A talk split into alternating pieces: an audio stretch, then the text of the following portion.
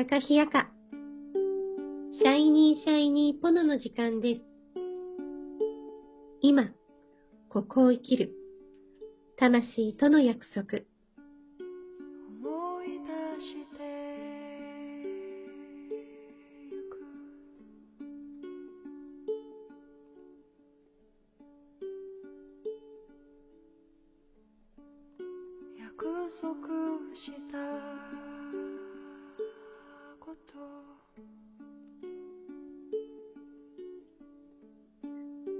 この番組は、自分の内側を見つめて、自分らしく輝く、そんなヒントを毎日お届けいたします。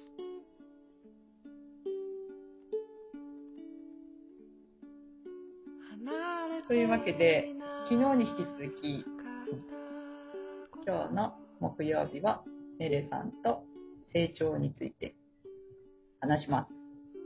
メレさんよろしくお願いします。よろしくお願いします。その話もうちょっと聞きたい。うえーん。大人が、うん。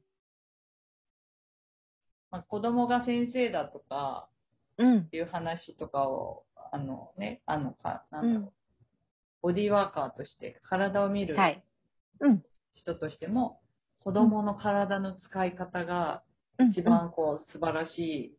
本来こうは、こうであったら、大人みたいに腰が痛い、肩が痛いにならないで、うんこういう柔軟性を持って使えたら、うんっていう意味で子供先生みたいな見方もあるけれど、そうじゃなくて。気持ちの上ではい。子供がうん。先生になっているみたいな、ななんて言ったらいいんだろうんと、私たちのってこと？う。うんそういう感じはありますか、なんかありますよ。あの、先生というか、私は子供たちと対等でありたいって思ってる。うんうんうんそうそうそう。だから、子供たちと一緒に、私も新たなことを発見して、で、その発見した喜びっていうのを子供たちと一緒に分かち合いたいって思ってる。だからそこにね、優劣が存在してないかな今の質問でちょっと生まれた。うん。そう思ってる。そう。エレちゃんは、そろそろうん。ご飯が食べたいんだけど、みんなどうする、うんみたいな。うん。そうみそうそう。たいな本当にその日々。うんううん。んうん。でもうそしたら、子供たちもやっぱり時間になればお腹が空いて、うん自分たちのやりたいこともちょうど満たされたタイミングになってくるから、例えば部屋の中で、あの、ご飯の準備をするじゃなくって、えっ、と、子供たちが外にいたとしたら、その外に近いところのデッキに敷物を敷いて、で、ちゃぶ台を持ってきて、うん。そこでおひつ持ってきてってご飯の支度を始めると、戻ってきたりとか。そうそうそうそう。かそうか。そうういう、うん、暮らしの場所をちょっと工夫したりとか、うんうん、そういうことも、うん、したりするかな。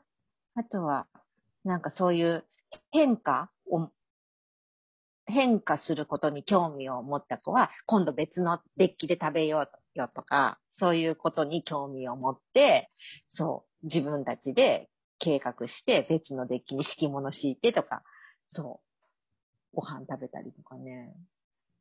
まあ、一言で言うとね、自由気ままな暮らしを、うん、保育園でもしてるのよね。うん。もうちょっと上の世代になっちゃうんですけど、はい。ここ最近、うん。いや、こう、このコロナ禍に入ってからですけど、はい小学うん校低学年のうん。お子さんうん。の、うん。うん。ちょっと体はい。と心のアンバランス？なんか、まあ、肩こりとかの症状として出てきたり、腰が痛いとか、うん。いう症状として出てきたりとか、うん。で、まあ、あの、見てると、ちょっと呼吸がおかしいな、みたい。なのが多かったり、私は鍼灸師としてそういう風に見えてるんですけど、えー、え、お子さんの、あのー施術もしてる？そう、友達の、今ちょっと友達の子供が来てくれてるんですけど、うんうんうんうんうん。やっぱりえー、そうそうそう。うんうん。そそういうのって今、園児ってどうなんですか？うーんとね、お昼寝？うん。お昼寝の時になかなかちょっと体がほてっちゃったりとか、あとは、うんうんあのーまあ、目が結構、目が冴えてて、でも体は確実にくたびれてるだろうっていうお子さんがいたりするんだけど、ちょっとのぼせてる感じだと思うんだよね。でそういうお子さんは、あの、仙骨をゆらゆらしたりとうんか、うんうんそう、ちょっと揺らしてあげたりとか、あとは足の裏をさすってあげたりとかうん、多分それでちょっと流れると思うんだけど、うんそれで体があのリラックスできたら、初めてトントンを始めるとか、トントンってこう、あ呼吸のリズムに合わせて。うん。だからなんか、は呼吸のリズムに合わせてんですね。そう、そうよ。そうなんだ。そこ大事。エリエリも多分、施術の時につかめるようになると思うんだけれども、私、あの、大人の施術も呼吸のリズムに合わせて施術してるのね。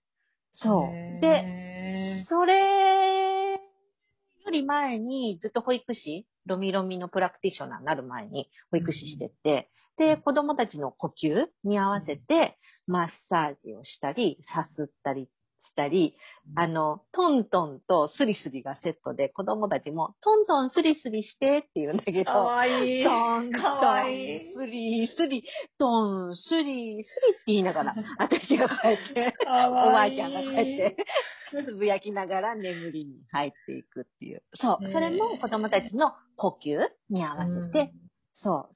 で、さっきも言ったちょっとのぼせが強いなっていうお子さんは、ちょっと仙骨ゆらゆらして、足の裏を最初にこう流してあげて、で、全身、体がもう緩んだなって思ったら、全身流してあげてってことをするんだけど、そういうそ時代で今、小学生が多いんですよ、子供。う。うんうんうんうんうん、で、こう、小学校、低学年が多くて、うん学校でちょっと、うん。あなんだ、学校の慣れないかつオンラインが出てきちゃって、ああ、そうか。か、体ね緊張するよねうんうんね、まだ関係築けてなかったり、うん外で遊べなかったり、うーん。ね、まず気の毒だねっていう。そうそう。そこでやっぱり繊細な子じゃなくてもだと思うんですけど、うんやっぱりね、呼吸が乱れちゃう、うんなんかもう、うん。体を使わない呼吸をしてるなっていうか、なんうんだ、顔だけで、上だけで呼吸をしてるな、みたいな感じの、ね気が上がっちゃうよね。うんうんうん。そうか、あのーお母さんができることは、でもそれはすごくありますよね。トントンスリスリが。そうそう、まあ本当に。で、やっぱり一番大事なのって大好きな人に体をこうやって触ってもらったりするのって、あの、思う。それはそう思そうでしょう、うん。エリエリ。絶対そう思う。そういう人に一番触れてもらったり、それこそ膝の上の抱っこうんっていうのも、あの、うちの保育園、学童も、あの、うんあるんだけうん。うんう、んど学童の子たちでも、あの、おんぶとか、抱っこしてっていう子がいるぐらい、やっぱりあの、小学生も、ぬくもりは欲してるから、ね何かしら、さっきエリエリ言ったけど、サインが出てないお子さんのことも、なんか、そういうこちらから体をこう、ちょっと触れるようなアプローチができたらいいなって思う。うねん。だから、頭、頭を触ってあげるとか、なんだろうな、うんうんうんスキンシップを、そうそうやっぱさ小。学生緊張しちゃうから、特にうん、ね、知もういいらない、よとか言うね。知らないおばちゃんとこ来て、うんうん何されるかわかんないけど、自分がやってほしいって言ってきたん、うんついてきたんだけど、いざベッドに寝てみると、もう緊張しちゃってるし、うん。みたいな感じだから、もう最初手触って、うん。ちょっと手相を見てたりして。なんかこう、たわいもない話しながら、ちょっと脈見してもらって、とか、手うん。手とかを揉んであげたりすると、ちょっと落ち着いてきたり、慣れてくれたりもするから。なんかね、そういうどこから触るのかとかもね、うん。あれですけど、うん。そっか、ママ、でもママたちがね、なんかできるのが本当は、そう。だからねた、多分、エリエリもそういうエリエリの、あの、持ってる知識をママたちに伝えて、うんうんうんうんで、ママがそれをお子さんに実践してっていうのが、一番いい循環だと思って、ね、そうですね。そう。で、私も実は、あの、先々やりたいなってずっと思ってることがあって、あの、セルフロミロミで自分で体を整えるっていうことが、ママたちできるようになったら、うん。それをお子さんたちにも、うん。あの、できるじゃないですか。うんこう、さすったりとか、ここをこう、ほぐしたりとか、そういうのやりたいんだよね。うん。エリエリとできないかな。ああ、やりましょうか。なんかそういうお講座、ね。ママ、ママがうん、うん、うん。ね、何か抱えてしまった時の、やっぱりうん察する子供、本当に察しますよね。なんかこの間感動的だったのが、うん、あの施術終わって、まあママうん。のちょっとケアも私はさせてもらってうん、子供は、でも子供退屈しないものを持ってきといてくださいって言うんですけど、大体本をな、形的には本を持ってきて、大体最終的にママのスマホをいじるっていうパターンになるんですよ。で、スマホでゲームしたりとか、するんですけど。なんかね、私初めて会ったんですけど、自分でボリュームを下げる子がいたんですよ。子供って音を出してゲームするじゃないですか、絶対。んで、ちょっと下げてって大概ママが言うパターンなんですけど、ど自ら音を下げたんですよ。